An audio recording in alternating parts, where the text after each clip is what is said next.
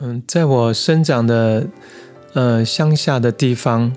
呃，其实人跟人的距离啊，其实都还非常非常的靠近啊。呃，我印象中常常会记得的事情是，我们小孩子放学回家，如果没有做家事的话，那大家一定是整个村庄的孩子都会玩在一起。那大家都会有的拿竹子，有的拿那个木剑呐，反正就是开始做那个，大部分都是开始在做，有点像打斗哈，或是有点像呃，怎么讲？男孩子就是有一点想要像战士这样，就玩来玩去啊。那玩玩玩到傍晚，哎，天黑了。那我们可能到了这个呃邻居的一个人家里，然后那个妈妈就会说：“啊，你就留下来一起吃饭吧。”嗯，所以小时候在乡下，人跟人之间其实距离还蛮近的，而且彼此之间都都还蛮蛮不错。那我记得。其实有一个印象最深刻的画面，就是通常每一个村庄啊，小时候那种村庄都会有一些象征的一些聚会的场所，比如说可能是在土地公庙前啊，或是说在一个广场。那我们那个村庄最特别的是，我们有一棵呃比较大的榕树，那榕树呢那个底下好像有人把它钉了一个像木床，还蛮大的木床。那特别的场景就是，呃，夏天，我记得大概每一个，呃，一个家庭，像，呃，不同的，我都叫他阿伯阿姆嘛，哈，就是伯父伯母。那他们每一个人大概都会带一把扇子，然后在在忙完了一天之后，吃完晚饭，然后大家就开始会聚集在那个那个木床榕树下的木床，然后开始聊天，然后聊天呢，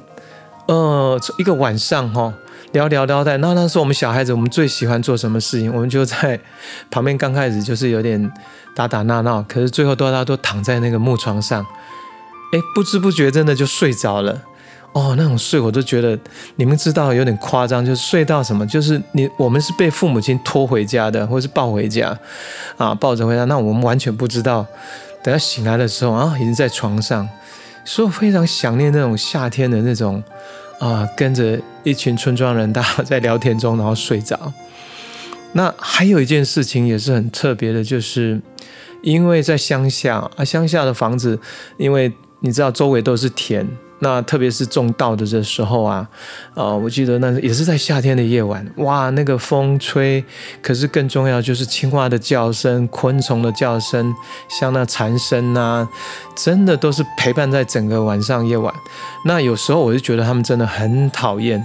那种我就觉得他们声音有时候太大了，可是久而久之，它变成就是像生活的一个场景背景。然后呢？我记得那时候刚创立蜂巢的时候啊，搬到台北找工作，然后开始的呃生活的另外一个诶不同的生活的，等于在台北市嘛。那刚开始找的房子地方其实都在市区，然后我不知道为什么有一段时间就是老是睡不好，睡不着，然后也说不出是为什么。后来呃我的一个好朋友，他住在那个乌来的山上，然后他就要我到他的那个山上。结果我到山上就看到他那个啊，他住的地方后面就是森林，我完全整个眼睛一亮，我就告诉自己我要搬过来这里。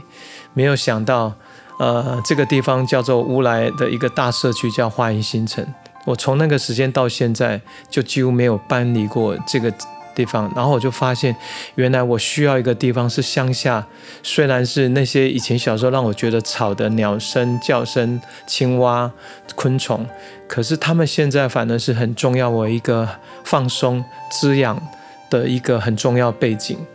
呃，所以我就在，呃，在我的创作里面有一首很特别，叫《夏夜晚风》，其实就写小时候那种，